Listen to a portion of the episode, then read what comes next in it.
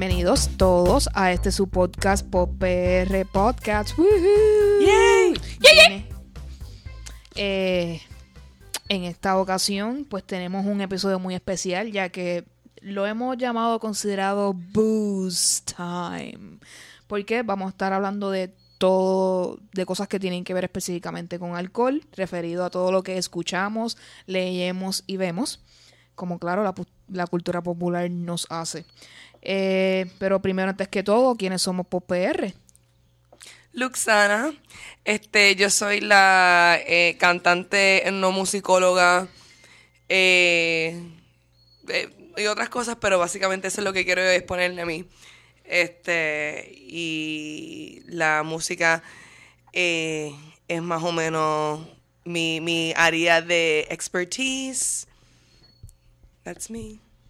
Aquí está Alegrito con ustedes. Eh, voy a hablarles sobre libros, poesías, cuentos, eh, cómics, videojuegos, cosas que aparentan ser, pues, cómicas también. Puedo presentarlas, eh, ya que, pues, esa es mi, mi pasión. Mi pasión son las letras y, pues, todo lo que tenga que ver con las letras, quiero compartirlo con ustedes. Y aquí su anfitriona EU, que pues me toca la parte que tiene que ver con televisión y cine. No soy la persona, como siempre digo, más experta en este tema, pero les puedo dar mi opinión y punto de vista acerca de ello y puedo ayudar a que ustedes formen sus propias opiniones y no las dejen saber. Este, como les dije, this is the Boost Time episode, así que vamos a hablar específicamente de cómo la cultura popular se ve reflejada en el alcohol y viceversa. Y cada uno de nosotros tenemos el placer de brindar nuestro eh, estilo en cuanto a alcohol, eh, brindando una muestra de lo que nos gusta a nosotros. Y las vamos a probar mientras hacemos el podcast, así que van a estar un poco, alguna gente, no sé, jealous of us. Bueno, va a tener la oportunidad de probarlo con nosotros, pero te damos la recomendación de qué es lo que nos gusta. Así que para Es un buen podcast para escuchar bebiendo. Y también Pick Your Poison. Exacto. Uh. Vas a tener variedad aquí, así que puedes escoger lo que más te anime. Así que los dejamos con Luxana, que va a comenzar en el podcast de hoy con su tema particular. ¿Qué nos traes para beber hoy, Luxana? Pues eh, cualquier persona que haya escuchado de mí o me conozca en un nivel levemente personal, o sea, me has visto más de una vez por ahí, probablemente sabes que yo soy una chica de vino tinto. Y si no, pues ahora te estás enterando. By the way, eh, por si nos conoces, eh, si algún día vienes a mi casa a janguear, tip, trae vino tinto. Claro, Es la- que la ¿sabes que el anfitriona le gusta eso. El otro día vinieron un montón de entraron cerveza, un montón, un montón de cerveza. Y yo como que, what is this fucker? Y están en mi casa. Yo no voy a beber nada de esta cerveza. Necesito que traigas wi- So vino. unfair. Este, pero nada, todo, todo, todo estuvo bien. Eh, pero, ajá, el vino tinto es mi favorito. Eh, específicamente el tinto. Voy a hablar un poquito de- del vino blanco también. Ugh, que whatever. este. Lo mío, lo mío va a ser bien breve, ¿verdad? En términos de información, porque quiero, quiero hablar un poquito más sobre vino como una pasión. Pero, nada, el vino, este, a, a mí me encanta porque yo en el research del vino, yo siento que la cultura de la gente que le encanta el vino, estamos todo el tiempo tratando de justificar como que el vino es algo bien saludable. Y yo siento en mi corazón que de verdad que no lo es, que tenemos que sencillamente, aceptar que nos, Exacto, hay que ser que nos gusta el vino.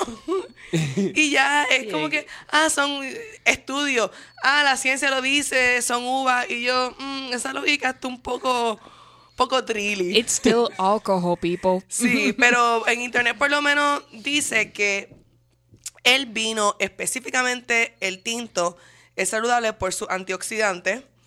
eh, pero simultáneamente da el hangover, el peor hangover del mundo. Agree. Eh, el tinto Has también. Así que, ¿ustedes qué son? ¿Son de tinto o de blanco? Pues mira, este, antes de que Eu diga lo de ella, yo quiero decir que usually yo me tomo uno blanco. Pero no es que es mi favorito, es el que casi siempre. Yo creo que fue como fue el primero que probé. Como que tengo como que ese first time love hacia él. Pero este tengo varios favoritos de los vinos. Como que me gusta el Menage Trois. Me gusta el Menage Trois. Mm. Claro, por supuesto. Claro que eso me dice, eso dice mucho de Eso ti. dice muchísimo de mí. este, de hecho, hay un sitio maravilloso aquí en Guaynabo que se llama. Ay, se me olvidó el nombre. Tin- este, el tinto. Tinto y blanco. Duh. Chico, tanto pensar. Just a position of Tinto y blanco wines. es buenísimo. Como que para beber mucho vino, ¿verdad? ¿Qué tú crees? Ay, sí. Pues yo, yo de verdad estoy tratando de... Yo trato de romper con el vino precisamente por los hangovers, pero yo me he rendido. Yo como que, mira, nada, bebe mucha agua, organízate. Si tú bebes mucha agua y te jaltas de comida, vas a estar bien. Exacto. Sí, en, hay- en mi caso, yo el vino lo descubrí porque en mi casa somos mitad españoles, así que el vino es algo que viene de familia y es lo- eh, siempre en mi casa hubo de ambos, así que yo entre tinto y blanco realmente depende de la situación o de que esté comiendo o toman, o sea, o haciendo en ese momento. So, I drink both equally, pero Justicia. últimamente estoy bebiendo más blanco porque no lo conozco tanto quizás como el tinto, pero me gusta más o menos igual en proporción, yo creo. A mí verdad me gustan los dos también, pero no sé, como que el vino tinto es... Yo no sé qué psicológicamente yo he des- desarrollado con el vino tinto, pero es lo que es para mí. El favor- los favoritos míos son... El Merlot es como que el número uno para mí. Malbec, Pinot Noir, Cabernet es bueno. Esas recomendaciones a todo el mundo. Eh, el, el que traje aquí es un vino tinto, claro. Se llama Cupcake Vineyards. Es de California del 2014 y el sabor es Red Velvet. O sea, que es como una, una mezcla de tintos. De esas locas que hacen que, sí, se ¿verdad? siente el, el- La botella es bien linda, así que yo lo, lo compré. Sí, eh, huele bastante frutoso, así, de primera intención. Cuando Yo- meten tu nariz en la copa, sientes que está teniendo una relación íntima con, Mm. con Mi las manera de escoger vino es, si cuesta más de 15 dólares, sé que es bueno. Por ahí. Lo que Eh, pasa es que cuando yo veo esos que están como a 6.99, yo como que yo sé que eso es muerte. Eso literalmente es como el Pontevecchio. ¡Oh, no! Everybody who was a teenager en Puerto Rico sabe que se bebió por lo menos dos o tres Pontevecchios para saber qué era la que había. Sí, es cierto. Es, más fuerte de lo que pensaba. Cuando lo, pro- lo acabo de probar ahora Sí. mismo el, el Red Velvet y lo siento más fuerte de lo que pensaba que podía ser. But it's good, I like Sí, it. me llamó, me, me despertó mis sensores. Estoy contenta porque de verdad que varios, recientemente como que varios vinos me han decepcionado. Han estado muy fuertes. No puedo ver cuando están muy agrios. A mí me gustan más dulcecitos. No, y algo que quiero compartir sobre la botella. Tiene un cupcake tan adorable, ya que... Sí, como, como que el símbolo de, Sí. del Ahora tengo ganas de comer un cupcake. Maldita Ya, sea. no, Y cuando cup- termino de beber aquí voy a estar insoportable. ¡Cupcake! ¡Dame un cupcake! Yo quiero que... Yo quiero, ¿sabes? Si hay alguien que haga on-call delivery de, de cupcakes, porque lo necesito ahora. Vamos para el pueblo ahorita, compramos los materiales y los hacemos aquí mismo. También... Lit. Lit. Pero ajá, continuamos. Eh, ajá, sí, básicamente eso es la esencia sobre el vino. Que podemos continuar.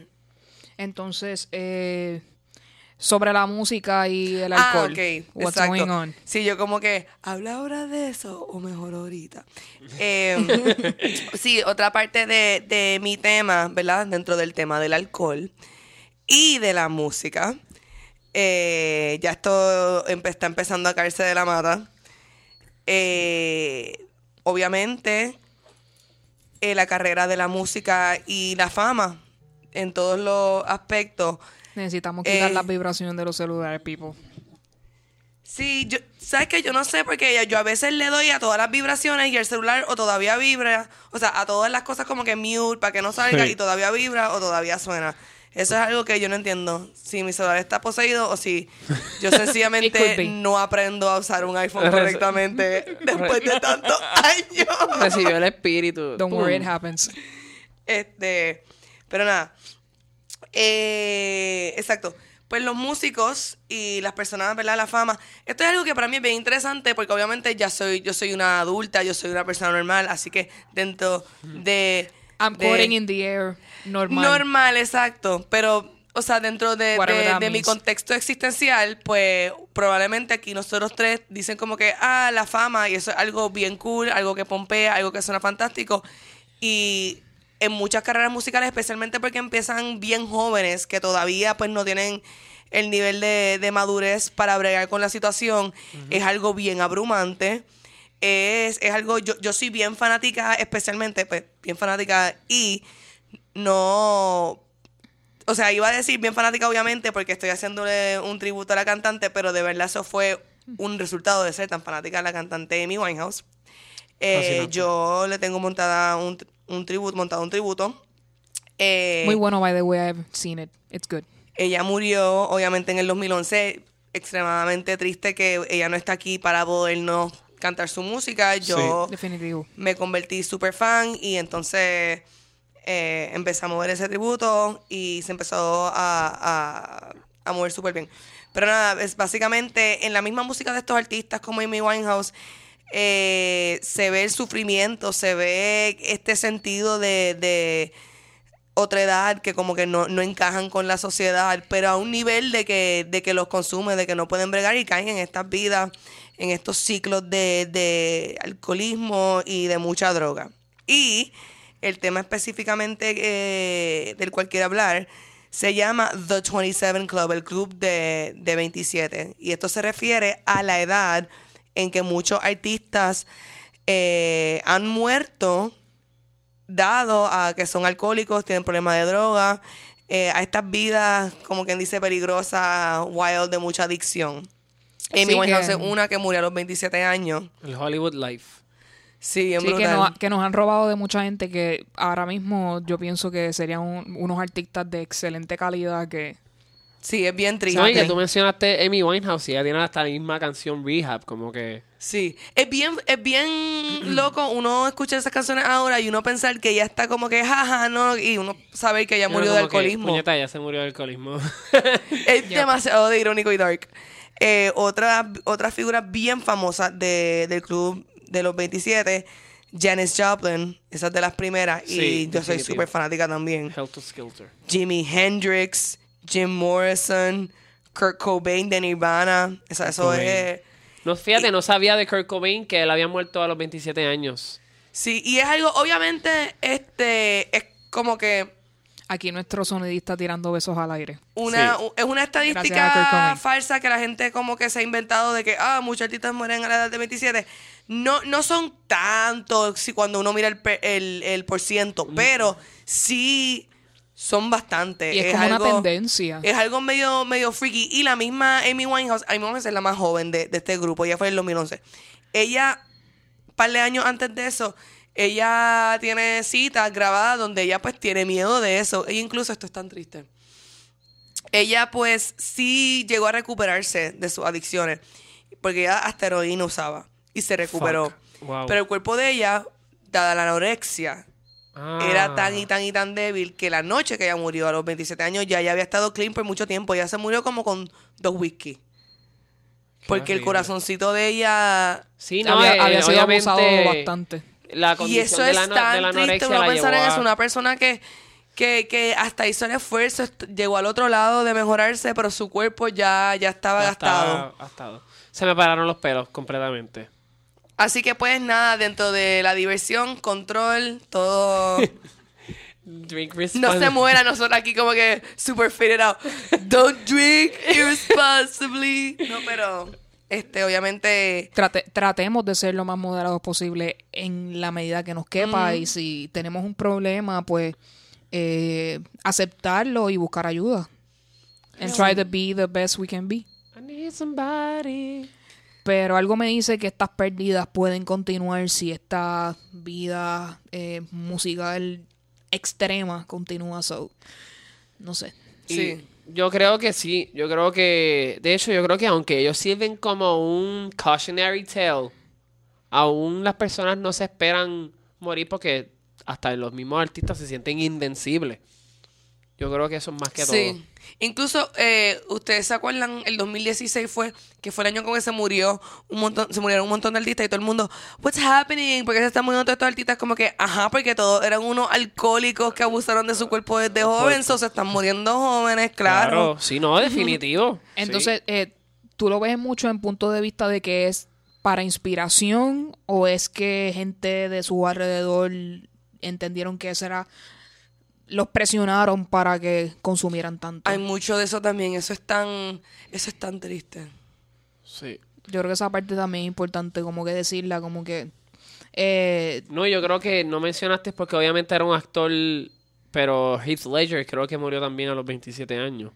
De verdad. sí, Sí. ha habido... Y James hay- Dean. Uh. So, como que eso añade Sí, más la, a la- lista es larguísima. Yo La- creo que se traslada, Que no está brutal el conspiracy pero- theory acerca de ese número. O sea, Sí. yo, gracias a Dios, tengo 29 años.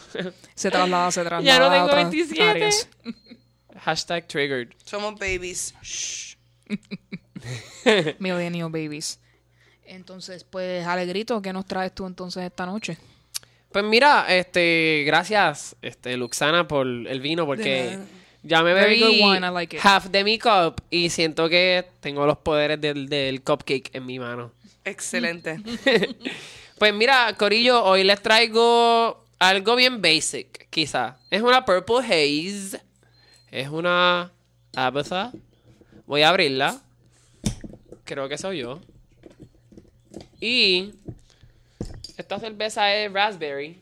Voy a abrírselas a todo el mundo. Excelente. Este. Nuestro sonidista está enseñando una foto. Quiero saber de qué se trata. Sí, eh, nos están aclarando que Heath Ledger murió a los 28 y no a los 27. Mala mía, yo siempre he sentido que fue. Wow, tú diste información incorrecta. Wow. Gracias por arruinar mi segmento. Me siento hasta súper mal, mala mía, bien brutal. Hashtag fake news. Mira, so, por eso no me crean nada de lo que estoy diciendo. Mira, No, es vacilando, no. E- Eso es como, como es la cosa aquí. Se verifica, lo, lo redactamos en vivo. O sea, Sí, no, lo exacto, eso editamos, yo, eso editamos la información. Sí, y siéntanse vivo. ustedes en la libertad que si nosotros decimos algo incorrecto, comunicárnoslo a nosotros mediante nuestros medios de redes sociales y cualquier información que nos quieran dar, así que no se preocupen Sí, por para eso. después en el próximo episodio mandarlos para el carajo aquí. decir, ven. Ve. embuste no, embuste no. Pues, Corillo- Yo, si fui yo, le echo la culpa a Alegrito. Por favor, siempre échenme la culpa a mí. Háblanos, háblanos. Este, tengo aquí la Purple Haze. La Purple Haze es una cerveza artesanal y cuando me refiero a cerveza artesanal, las cervezas artesanales son cervezas tra- con sabores tradicionales que incluye... Ay, se me olvidó el título, lo que era. Brequecito. escuchando páginas pasar. Pasando páginas, porque en verdad tengo tanta Tanto información que quiero compartir con ustedes que es como... Yo me siento ahora mismo como... Para que ustedes vean que nosotros nos preparamos, esto no es... Sí, definitivo. Primero vamos a coger un sipi. Es raspberry. so puede ser que vaya acorde con el vino que nuestra amiga Luxana nos trajo. Sí, es, es un, es un paso bastante cercano. A ver. Wow, qué rico. A mí me encanta esta cerveza. Voy a explicar por qué. Mi cerveza favorita, me fui del tema. Mi cerveza favorita es la Sea Dog Wild Blueberry, que aún no se ha podido traer nuevamente a Puerto Rico. Le echo la culpa a mm, todos los huracanes, huracanes y devastaciones que han ocurrido en Puerto Rico, pero para hablar sobre la cerveza artesanal. Las cervezas artesanales traen ingredientes tradicionales, pero es un estado más puro y natural con el que conlleva obviamente cebada, agua, lúpulo y levadura. El lúpulo no es la barra en el viejo San Juan, aunque sí, hey, para, para, ¿vieron que para, Yo lo para co- pensé, para yo lo comentar pensé. el Spanglish, el hop. El hop, el lúpulo es conocido en inglés como el hop, which gives you that bitter puppy flavor. Es como que te da esa sensación de bitterness, agridulce, pero también incluye, pues, un poco de sensación, tiene hasta cosas curativas, so muchas veces como que beber cerveza te ayuda al sistema digestivo. Ah, este, quote me or unquote me, no sé cómo quieran decirlo. Bueno, el- la cerveza como tal tiene bacterias, so, y el estómago tiene bacterias que ayudan a digerir, so that would make sense to me. Me es como un equivocar, pero- yogur. Es como yo me siento que me estoy tomando el Herbalife del día. Mira, pues Corillo, este no tenemos aquí entre nosotros, pero el tequila tiene probióticos. Eso me lo dijo mi gastroenterólogo. Así, que, estos sí son. Momento del episodio. El momento del episodio importante. Certified facts. No les voy a explicar Es un porque fui un gastro. gastroenterólogo. You guys find it out. este. Voy a hablarles un poco sobre el alcohol, ¿verdad? Sobre la cerveza. Y voy a empezar con este poema. Este. Que se llama Lines on Ale. Fue escrito en el 1848. Y dice así: Fill with mingle cream and amber. I will drain that glass again. Through the chamber of my brain, quaintest thoughts, queerest fancies, come to life and fade away. What care I how time advances? I am drinking ale today. Sí, estamos todos bebiendo aquí ale en el día de hoy. Salud. Salud. Vamos a hacer que suenen las botellas. Clink, clink, clink. Clink, clink. We're clinking. We're clinking. Todos con... Muy bien. Pues este poema que le acabo de leer es escrito por nada más y nada menos que uno de mis favoritos. So me voy a tirar aquí una... Un maremoto de información. Es de Edgar Allan Poe. Edgar Allan Poe es mi... Para mí es el mejor escritor de la literatura americana. Trajo el movimiento de lo que es lo gótico. Edgar Allan Poe era un hombre que sufrió muchas pues, percances en su vida que lo llevaron al, al- al alcoholismo. El alcoholismo, por ponerlo así, pues es básicamente ya cuando uno crea una dependencia al alcohol, pero eso es más aliado, por decirlo así, a la salud mental. Pero este poema que les leí, Lines on Ale, este, dice la historia que fue escrito cuando él estaba sentado en la barra, estaba con sus panas, probablemente no estaba con sus panas, probablemente estaba solo. Porque él era un hombre, aunque le encantaba estar acompañado y hablar y todas esas cosas, pasaba mucho tiempo solo. Y él escribió esto en su recibo. Era como un recibo. Y lo puso encima de la barra. Y el bartender, I suppose, lo, lo, lo enmarcó. Estuvo mucho tiempo, hasta el 1920, fue robado de la barra. Este, cabe mencionar que obviamente Edgar Allan Poe es un hombre de, Bos- de Boston. Boston es en Massachusetts. Masha- Massachusetts. Massachusetts. Eso no fue el alcohol en realidad, es que esa palabra se me hace súper mega difícil. Y pues, aunque él murió misteriosamente, por ponerlo así, muchas de las condiciones que él se refiere es al alcohol. Este, fue una sobredosis de alcohol. Semanas antes de que él se muriera, él estaba vestido con ropa que no le pertenecía, estaba caminando las, las calles de Boston. y la gente como que, what the fuck, man? Yo me imagino yo como un bystander mirando de la ventana de mi casa como que, "Hmm, qué cosa rara va a ser Edgar Allan Poe hoy. Pero era dicho que Edgar Allan Poe disfrutaba de la fiesta, las mujeres, los gatos Men and booze and women. Y gente, igual que probablemente muchos de nosotros si tuviéramos esa oportunidad, debía dinero de renta. Lo cual lo llevó a ser escritor, o sea, él publicó el Raven y con eso fue que cogió este fama. Entonces, pues y por celos de un panita, que su nombre era Ru- Ru- Rudolph, creo que era Rudolph. Este, si no estoy mal, me pueden, obviamente, después trash mouth, trash talk. Siempre tengo problema con esa palabra. Trash talk, the life of me. Este, pues nada, la cosa es que todo el mundo piensa que él es un alcohólico por culpa de él, porque ese tipo se encargó de como que hablar con el public, el PR, el, el relacionista público, si existía en ese tiempo, y le dijo como que Edgar Allan Poe tiene un problema de alcoholismo. Y pues para mí sigue siendo, y lo considero uno de los mejores escritores de la literatura americana. Y pues como que, pues para hablarle un poco sobre cómo la, el alcohol funciona como musa. Este, muchos neurocientíficos le gusta explicar que el alcohol se trata más de desinhibir a la persona.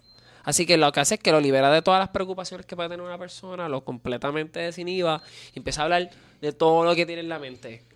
Este, básicamente. Entonces, el sí, alcoholismo. suelta, suelta la lengua cualquiera. Exactamente. No, Sí, y a lo- veces uno tiene mucho estrés o se siente stuck y ayuda. Sí, es el, el unwinding moment. Sí. así. Y esta cerveza, por lo menos yo me la bebo, tiene nada más como que 4.2, 4.5% de alcohol.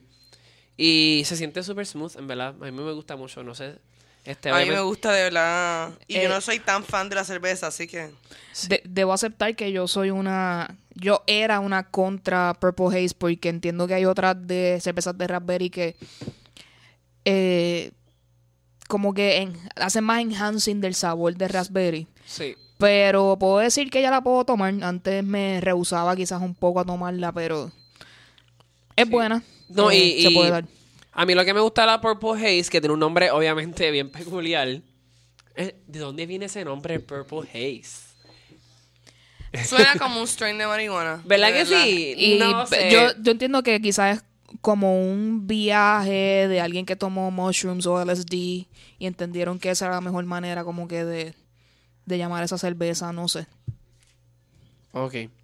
Pues, eh, básicamente, pues, para comentar, el, alcohol- el alcoholismo, aunque es, es el problema, por ponerlo así, no es un problema, pero es el problema, como mencioné ahorita, de la salud mental. Entonces se refiere a que muchos de los escritores utilizaban estos, estas bebidas, esto, el booze, el alcohol y otros tipos de alcohol, no básicamente la cerveza, como una sustancia que los ayudaba a poder relajarse. Y ese writer's block, como que parecía que parecía ser un martillo, cosa que cuando pum rompía, pues podía entonces hablar. Este, les voy a compartir y voy a leerlo. Les voy a compartir esta, este quote que dijo Stephen King. Stephen King también para mí es otro de mis escritores favoritos. Este, por ahí está corriendo la película It ahora mismo. No soy un horror fan, pero entiendo la importancia de él porque ha mantenido como que ese género bien actualizado y bien ¿no? Y, y es como tú mencionas, Eu, él lo está manteniendo vivo, porque en realidad el- la escritura o- del horror es una escritura que revela tanto de ti como también revela tanto de algo que tú quizás no puedes sentir en tu vida. Eso es como un misterio total. Y la línea dice así, es en inglés. The idea that creative endeavors and mind altering substances entwined is one of the greatest pop intellectual myths of our time. Substance abusing writers are just that substance abusers. Any claims that drugs and alcohol are necessary to dull a finer sensibility are just the usual serving, self serving bullshit. I've heard alcoholic snowplow, snowplow drivers make the same claim. They drink to steal the demons. Es como que una invitación a que todos nosotros básicamente bebemos, como muchas personas han mencionado, quizás para calmar nuestros problemas. Y eso es, una conversación que se da como que en el daily life de todo el mundo. Yo creo que eso no es como que todo el mundo como que it's five o'clock somewhere, vamos a tirarnos una cerveza, Sí, saliste del trabajo, tuviste un día pésimo y te lo juro que tu cerebro está diciendo me quiero dar una cerveza fría, una corona, yo no sé, el- el lo que sea de uno. La medalla, Anuncio no pagado. la medalla también buenísima, como que todo, todo puertorriqueño se bebe una medalla. Pero estoy de acuerdo con él en que yo he visto arte hecho por personas que no consumen alcohol ni drogas. So, que tú necesites beber o estar en drogas para ser creativo, it's not necessarily true. Así que en eso sí estoy de acuerdo con él. No, y yo también, porque yo no creo que yo necesite el alcohol por la mañana cuando me levanto para poder trabajar. Sí, este, algo bien interesante es que hay personas que yo he escuchado que comentan diciendo, ah, eh, el que se muriera joven, el que tuviera esa adicción, es el precio de, de- del arte de esta persona, qué sé yo, Amy Winehouse, de, de Jimi Hendrix, de Jim Morrison. Y yo pienso que es completamente y absolutamente lo contrario. Yo pienso que eso es una eh, adicción y, y un peso que nos quitó la oportunidad de continuar eh, Disfrutando. disfrutando de estos artistas. Y yo pienso que no es eh, eh, no es que ah, eh, la droga y el alcohol es inspiración, yo pienso inspiración, yo pienso que eso es bullshit. Yo pienso que la sociedad está completamente fucked up y, hay personas que los, se, se, sienten en estas situaciones de momento abrumadoras, no saben cómo bregar, tienen toda esta gente poniéndole toda esta presión, tú eres un producto, tienes que ser eh, más flaco, mejor, más canciones, eh, siete shows a la semana, más, más, más. Y, y no saben cómo bregar. Y no es una excusa y no es eh, lo correcto para nada. Y es algo que yo pienso que, exacto, que lo ideal es que todos estemos, nos, nos sentimos súper bien y no tenemos que beber ni nada. Obviamente, el hecho de que nosotros nos sentamos, los viernes salimos del trabajo y es como que me voy a volver loco, tengo que darme una cerveza, tengo que darme un cigarrillo, whatever.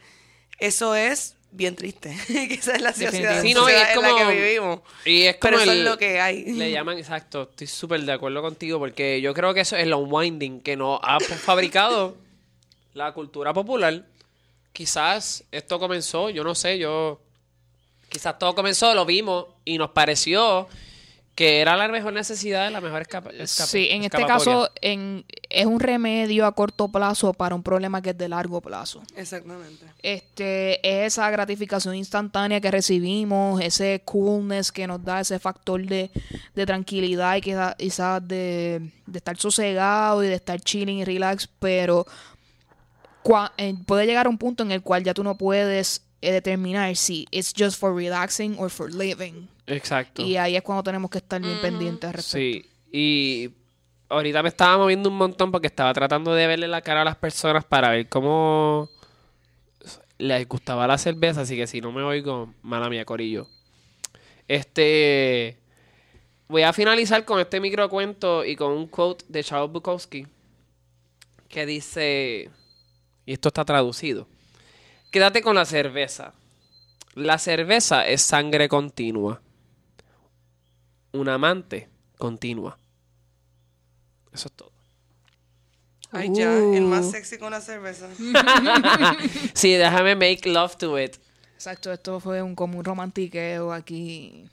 Yo como que romanticé, y no sé si eso es una palabra correcta, in I just made it up la cerveza. Y no, y honestamente, yo creo que más que todo, yo creo que ser un chamaquito boricua hace que como que la cerveza sea tu first alcohol este, experience. Y yo creo que todos los que nos oyen pueden quizás estar conmigo en esto. Relacionarse en ese aspecto, sí. sí. En Puerto Rico el alcohol es parte de la cultura innata. Entonces, en mi caso muy personal, en mi casa, este, mi papá es el puertorriqueño y mi mamá es la española y mi papá es el que bebe y mi mamá no. Which is something that it's puede sonar como que un poco extraño porque como que en España también el alcohol es parte de la cultura y whatever, pero se ve que en Puerto Rico sí todas las actividades, todas las cosas en una gran cantidad de veces are alcohol related, así que y específicamente cerveza que es algo bastante movido aquí, así que puedo entender esa situación. En, bueno, entonces, ya gracias Alegrito por tu aportación en cuanto a la cerveza y a la profundidad literaria. De nada, ¿verdad? Me fui como que esta vez yo siento que me tiré mucho... Yo estaba bien psyched, porque a mí me encanta hablar de Edgar Allan Poe, yo puedo estar 37 horas del día hablando de él. Yo sé que el día no tiene 37 horas, pero yo puedo hablar tanto de él, a mí me encanta. Y estoy seguro que puedo... Pues, Nada. Eh, de hecho, quiero hablarles un poquito antes de que terminemos sobre el abridor. Que utilice el abridor es un ROM. Pero esto fue un regalo de mi mamá. Dice Mount Gay. No sé qué significa eso, pero gracias, mami, por el Mount Gay abridor. You greatly appreciate it. I do. Eh, pues bueno, eh, yo soy una persona que no sé, como que mis experiencias con alcohol empezaron bien tarde en la vida, así que llegó un momento en el cual eh, una persona que estaba cerca de mí me presentó lo que era el whisky y de ese momento pues quedé completamente prendida y enamorada del whisky. No sé, eh, yo lo siento que es una bebida tan completa y con sabores bastante como raros, quizás para un paladar puertorriqueño yo pienso porque nosotros estamos acostumbrados pues a la cebada, de la cerveza y todo eso. Así que cuando lo descubrí me encantó en el momento, pero soy una persona que específicamente le gusta el bourbon, que Qué eso rico. eso es un tip Fancy. hay mucha, hay mucha gente que discute si el bourbon realmente es whisky o no, porque tiene unas características bastante específicas que lo diferencian de un whisky irlandés o escocés, eh, pero es el- mi favorito. Y para que nosotros probemos, yo traje el mío que es el Ultimate Favorite 101, que es el Jack Daniel. Eh, Jack Daniel es original de Tennessee. Este, ahora mismo ellos van por la receta número 7, por eso se llama Jack Daniels Number 7, pero llevan hay recetas desde la primera hasta la séptima. ¿Y se pueden conseguir? Eh, se pueden conseguir este pidiéndolas online, estás dándole bien duro a la mesa, ¿sabes? Este, Me. Chico, ahora arruinaste, arruinaste también la sección de EU. Estoy bien Jesus. incorregible. No me den alcohol. Dios mío. es un pues es un es un bourbon natural de Tennessee. Entonces, eh, a mí me gusta el sabor como medio maderoso, así como quizás un poco elitista, no sé. Este, que tiene en particular. Y el que traje es uno, es una edición especial, es un single barrel, que no es una mezcla de barriles, sino, como dice el nombre, viene de un barril específico y tiene una manera de añejar este, diferente a los barriles regulares. Es una edición especial porque es un select, no es un single barrel regular. Entonces encontrarlo fue algo especial para mí y entendí que valía mucho la pena. Aquí no estamos tirando Un boomerang. un boomerang Ah, che, que- probando el shot. Este, a diferencia del Jack Daniel regular, el, el single barrel es un poco más suave al bajar, pero cuando llega al estómago explota. So you get it. Explota la nota. Ok, no, eso- a alguien le llegó. Este, yo no entiendo que para shots y cosas así que es lo que nos estamos dando hoy es preferible utilizar un single barrel porque es más eso, no es de mezclar como otra gente lo hace, así que este, la botella que tengo específicamente es de eh, octubre 26 del 16 y es una botella numerada, así que es un special edition. Esto está bien lit. Entonces les digo que tiene 47% de alcohol por volumen, so this is a bomb. Pero quiero hablarles sobre eso. Es un 47% de volumen por el botella. Esa botella está hermosa, primero que De nada. hecho, exacto. Sí, ellos, ellos, ellos, el craft de las botellas es bien interesante porque siempre tienen como que la parte de arriba tiene bastante como que adorno y en la parte de abajo también tienen como que líneas y cosas que se ve bastante interesante. En estos momentos a- yo me siento como un Kingsman, de verdad. Exacto, eso es parte de la... Siento que puedo con el mundo. Así que Así salud, que, Eu. Salud. Salud, Salud, Luxana. Luxana. Uh, oh shit. y al sonidista, al pana, que se está dando los drinks con nosotros, pero está callado. Ay, que de más me quedó Pues, eso. Voy a- vamos a probar aquí. Sweet Mother of God. Eh, yo, yo entiendo que esto es un gusto realmente adquirido. No todo el mundo tiene el paladar ni el gusto necesario para tomar whisky, pero siempre se lo recomiendo a alguien que por lo menos una vez en la vida este se pueda lo pruebes y por lo menos tengas la oportunidad de hacerlo. A mí siempre me ha gustado, como tú mencionaste ahorita, los detalles de las botellas, porque yo siempre que veo un Jack Daniels, siempre lo veo con una botella. Sí se parecen, pero tienen siempre como un detalle que la hace como que bastante única. Entonces, eh, Jack Daniel como tal no hace whisky solamente, ellos hacen eh, este tipo de rum que es estilo moonshine, que se conoce como rye, que también este tiene eh, son sabores fuertes usualmente y caen bastante fuerte al estómago si no eres una persona que toma mucho, así que eh, be careful with that. Pero si estás en tu casa, estás relax, si quieres dártelo para abajo, síguelo y pruébalo. Luxana Aquí tenemos a Luxana dándose el Yo iba a decir too late for me. de lo que estaba- yo- yo soy una que yo casi nunca bebo y cuando bebo pues soy una lightweight. Es bien triste. Ya yo estoy picada. Yo no sé. No, yo estoy ahí. Yo, estoy picada yo como que Jack Daniels. Yo estoy reaching. Pues entonces, eh, aquí estoy moviendo mi libretita para poder hablarles a ustedes sobre... En la televisión y el cine, en un 80% de las veces, este, tenemos ah, tenemos eh, una escena que tenga que ver con alcohol. Eso es algo que viene innato con el, la, televisión y el cine porque es parte natural y parte de la cultura popular de las personas, así que este, pero en este caso en particular quiero hablar sobre programas o películas que son que el alcohol es una base importante. Ups, aparece que alguien tiene un problema allá atrás porque son una puerta cabronamente no, Yo sé que eso suena como una mala crianza, pero la es que eh, las puertas de aquí hay que ponerle, yo creo que aceitito o algo. Tú sabes que las puertas como que hacen mucho ruido, no sé, aquí, aquí es como... No es que está saliendo Meryl Streep de cada puerta de esta casa, es que... ni Beyoncé, ni Beyoncé. Pues voy a hablar de, de televisión y, y, películas en las cuales el alcohol es casi un personaje o es un personaje. Porque es bien la parte más, más importante o bien importante del hilo de esa serie o de esa película. En específico voy a empezar con televisión, entonces mi querido compañero Alegrito nos hizo una sugerencia en cuanto al programa Drunk History de Comedy Central.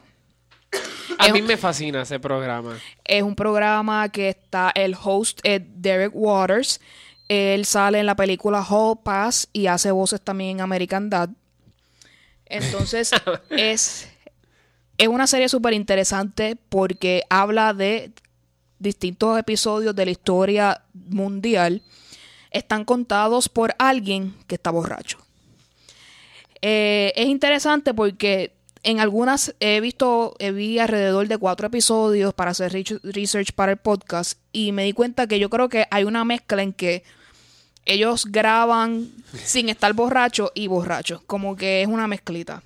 Pero es interesante la parte que ellos ponen de ellos contando esa historia, de ese evento histórico, porque te están dando la historia accurate y eso yo lo verifiqué. Yo hice research de las, de las experiencias que ellos hablaron históricas y eh, son historically accurate. Así que ellos mantienen la verdad acerca de la historia, pero tú te mueres de la risa con el tipo borracho hablando de, la historia porque tú sabes, está la risa incontrolable, está que they get stuck when they're talking. Entonces es una experiencia interesante de tu ver eso, pero a la misma vez aprendes. La, el primer episodio que vi, ellos hablaron de eh, Agatha Christie, que ella tuvo una situación eh, antes de morir donde ella, ella desaparece y después vuelve a aparecer y ella como que, porque ustedes hacen tanto show de que yo desaparecí si yo estoy aquí, es como que es una historia like bizarre and weird, pero es contada por Alison Rich, que entiendo que es una comediante. Entonces, mientras la persona cuenta la historia, está siendo dramatizada por actores. Entonces, en el episodio donde, donde yo vi, la persona que hacía Agatha Christie era Kristen Dunst. So, están trayendo actores y actrices de, calibre para hacer estas dramatizaciones. Entonces, si, el si en el momento en que la persona está contando la historia se empieza a reír o whatever, la persona que está dramatizando empieza a reírse. no, me, no me acuerdo si ella también bebe. Yo entiendo que ellos beben, todos ellos. Eso. del episodio. Probablemente puede ser, I don't know. No me sorprendería. Exacto. Yo creo que yo hubiera hecho, yo hubiera bebido también, como hoy mismo.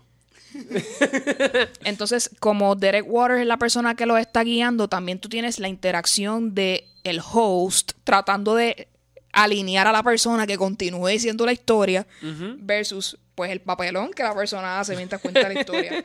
So, si eres una persona que te gusta los programas que son así medio weirds pero de comedia, te los recomiendo 100%. Lo encontré bastante entretenido. Y como dato curioso, ellos ganaron un Emmy en el 2015 por Outstanding Costumes, porque las personas las dramatizaciones están todo, eso incluye pues vestuario, eh, áreas de grabación, o sea que está bien hecha la dramatización, obviamente pues la conversación es lo que el tipo está diciendo borracho. So, mm. Qué malo que nada más fue Outstanding Costume porque honestamente you guys should watch that, es bien cómico y, y aprendes, yo creo que lo más que todo es que tú aprendes. Sí, entonces hablar, también tienen un episodio de la señora que impulsó la creación de la pastilla anticonceptiva y otras cosas que y que tienen un buen mensaje en cuanto a pues cómo estas cosas históricas. Acabo de tirarme vino encima. Eh. Eso, eso es step one. Aquí se puso sexy la cosa. Honestamente, yo le chupé la mano a mi mamá. y eso podemos hablar otro día. Pues, pues esto suena muy Edipo y Sexual todas esas y cosas. extraño. Eso era lo que quería hacer. Sexual y extraño. Por favor, Eu, continúa. Entonces, este, pues que están dando, además de que te ríes, aprendes y te dan un mensaje eh, de cosas que realmente son importantes para la historia, whatever. So, se los recomiendo 100%. Entonces, pasando al mundo del cine, este, aquí pasando mi libreta nuevamente, este, encontré, pues obviamente, como les dije, siempre una película, siempre llega un momento en que este personaje necesita como que un respiro de su vida y va a su nevera y rápido abre una cerveza o descolchan vino. So, es parte importante de quizás el storytelling de una película. Yo siento que todos 90s Kid, y yo me incluyo con todos ustedes aquí, yo creo que todos vimos Los Simpsons. Y Homero necesitaba un Duff. Y Homero iba a la barra de Moe, ¿era? ¿Era Moe? Así Sí, mismo. es correcto. Y era como- Tavern. Most Tavern, sí. Y era como que, cabrones, voy a hablarles sobre el patriarcado mientras me bebo esta cerveza. Así que es Eliminemos es el patriarcado, por favor. es un, es un elemento que siempre ha estado. Y en este caso escogí una película donde el alcohol es parte importante de ella y es la película Drinking Buddies. Esta película fue dirigida por Joe Swanberg.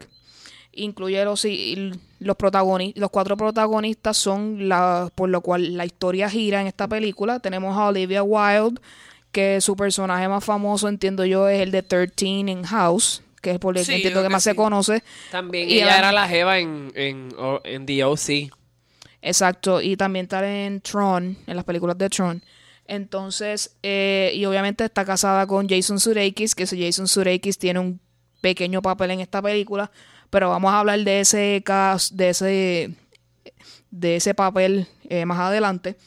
Tenemos a Jake Johnson, que es el Nick de New Girl. Este, tenemos a Ana, Eso, así. a Anna Kendrick, que obviamente pues Pitch Perfect lo que ha hecho ha sido explotarla por todos lados. You're gonna miss me when I'm gone. Todo, la- todo niño en este mundo hace el... Sí, Cops ha sido un algo revolucionario. Este, Entonces Ron Livingston, que ya es un- eh, entiendo que es el mayor de todos ellos, que ha salido en Band of Brothers, eh, fue uno de los novios de Carrie en Sex and the City y eh, también salió en Boardwalk Empire. Eh, Diandre. Sí, pues, sí, varias él, él- él es- él ha hecho bastante, él es el que más tiempo lleva. Todo jevo de Carrie es significante. Entonces, Por eso ella escribió la, el Sex and the Eh, City. Mira, en verdad, ahí. En este caso es. eh, trata sobre esta chica que es la gerente de una. eh, una cervecera artesanal llamada Revolution Brewing. Este. Entiendo que ella es la principal, aunque realmente los cuatro eh, están envueltos en la trama principal, pero entiendo que ella es la que, a la que más se le da importancia. Entonces ella trabaja con el personaje de Jake Johnson, ella en, en la película se llama Kate y él se llama Luke. Ellos trabajan juntos en la cervecería y uno ve este Will There or Won't They. Ellos tienen una amistad como medio rara, pero que suena que they're flirting with each other. So, eso complica entonces la trama de la película. Eh, el personaje de Luke es novio de Anna Kendrick, que en la película se llama Jill. Y el personaje de Olivia Wilde Kate es, es novia de Ron Levinson, que es Chris. Este, me interesa esta película porque enseñan el proceso de cómo más o menos se hace una cerveza artesanal. Hay muchas tomas de ellos trabajando con eh, los kegs y cómo esto conecta con lo otro y cómo sale en el bar tap y esas cosas que te dan un poco de insight en lo que es una cervecería artesanal. Este resaltan el bar culture, o sea, la, la esta tendencia de que pues eso mismo que ustedes estaban hablando de que it's five o'clock, let's go to a bar and just drink ourselves off. Entonces, este esta película, además de resaltar eh, la cervecería artesanal y cómo se realiza y la importancia de ello, es la relación entre estas cuatro personas y cuán la línea entre amigos y más que amigos, it gets blurry sometimes. Entonces, cuando una persona está en una relación y es más madura que la otra, y cuán difícil se puede hacer en este mundo del alcohol, porque el alcohol en este caso influencia quizás algunas de las decisiones que ellos Sí, hacen. Yo estoy, eh, o sea, yo entiendo que esa, esa película Eh, la que puede- EU me la super vendió. Yo estoy como que aquí, what? es, un poco yo- le- es un poco lenta para mi gusto. Eso iba a decir, que es lentita. Y la razón por la cual yo pienso que es porque esta película no tiene un libreto per se. Oh, interesante. El director y el escritor lo que hicieron fue un libreto con bullet points, diciéndole qué escena iban a hacer. Todo diálogo improvisado. Eso entiendo que la hace un poco lenta porque entre el alcohol que están bebiendo, porque eh, they, were drunk, de verdad. they were drunk most of the time. Yes, Ay, like like us. us. Estoy hablando de, de mi punto de vista. Ya yo me terminé mi cerveza y di en la mesa. Eso fue un poema para ustedes. F. Eh, pues eh, eso, no tener un libreto, pues hace que el actor tenga que pues improvisar en todo momento y eso quizás lo hace como que un poco, en algún momento me suena un poco monótona, pero me gustó porque te deja el final un poco abierto. Como que la relación de estas personas no sabemos cómo va a evolucionar al final. Y entre will they or won't they, o eh, es interesante ver la relación entre las personas en esa película porque lo hace ver lo gris que puede ser. No, y, y entiendo que el tema de drinking buddies, pues se refiere como que pues son personas que trabajan en, en cervecería, ¿verdad? Dos- Ella- dos ella- de ellas, dos dos de de ellas. ellos, ¿verdad? Este, y pues, nada, todo el mundo cuando sale a beber y quizás tiene como que la cosquillita de tirarse a alguien, pues el alcohol te desinhiba y pues probablemente te lo tira. Exacto, sí. Eh, es- eso y no hace que- spoilers, eso no es un spoiler. Pero anyway, este... No lo es.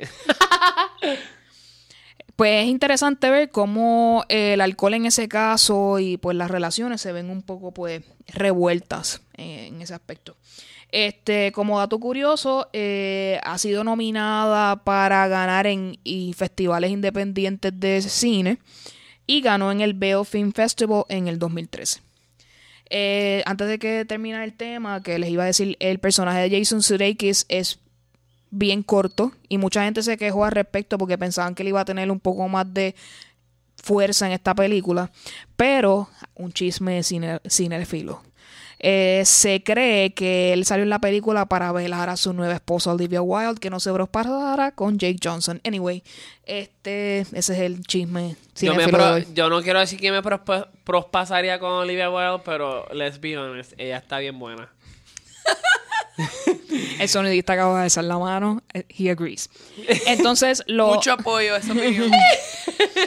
Entonces, lo otro sobre esa película, mano, Jake Johnson le encantan los personajes de este tipo bien scruffy y como que bien laid back, porque en New Girl ese es su personaje también, so siento como que él se está encajonando quizás en ese tipo de personaje y debería como que branch out a little. No, y porque- sale hasta en Jurassic, Jurassic No, World, eso- es que sale. Y en Jurassic World es como si fuera Nick, pero con un nivel de inteligencia. No quiero ofender su inteligencia, pero sí lo acabo de hacer. me gustaría verlo en otros papeles más. Me gustaría verlo en otros papeles un poquito más deep quizás o con otro tipo de outlook en la vida, así que A mí me encanta su voz. Porque la voz de él es así. sí, es Quizás como no es así, pero... medio funny. Pero sí, Pero, sí, así. le véanla para que puedan tomar sus propias conclusiones y nos puedan escribir un email, nos puedan enviar un mensaje por Twitter para eh, discutir si todo este tema o los temas que trajo Alegrito y Luxana son de su interés, porque por favor nos dejen pensar cuál es el, nos dejen saber cuál es su pensar acerca de cómo el alcohol influye tanto en la música, la literatura como en la televisión o el cine, denos su opinión o si nos quieren corregir en algo, you know, be free to do that. Hey guys, pues eh, si, si- si sintieron algo abrupto es que, ¿verdad? Nosotros bien bellos seguimos hablando por un montón de tiempo, así que ahora nos toca dividir el podcast en dos episodios. pues esas cosas que pasan cuando uno se envuelve tanto en el tema y claro, cuando es más del alcohol, pues ayuda a que uno pues se le alivie la lengua y pues este vamos a tener que dividir este episodio, pero no se preocupen que el 2.5 va a ser igual de cool, igual de chévere que el 2, así que yo creo que eso le va a añadir hasta un poco más de sazón. Yo creo que estábamos desinhibidos, pero lo que fluyó fue todas las cosas bonitas que teníamos que decir y la pasión, como había dicho Luxana, que ella era bien apasionada, pues todos estábamos súper mega apasionados y estábamos listos para compartir todas nuestras hazañas y, e ideas. Así que, claro, si quieren comentar en algo que escucharon en este episodio, siempre recuerden nuestro email poprpodcast.gmail.com o nuestro Twitter poprpodcast. Así que nos vemos en el episodio 2.5. 2.5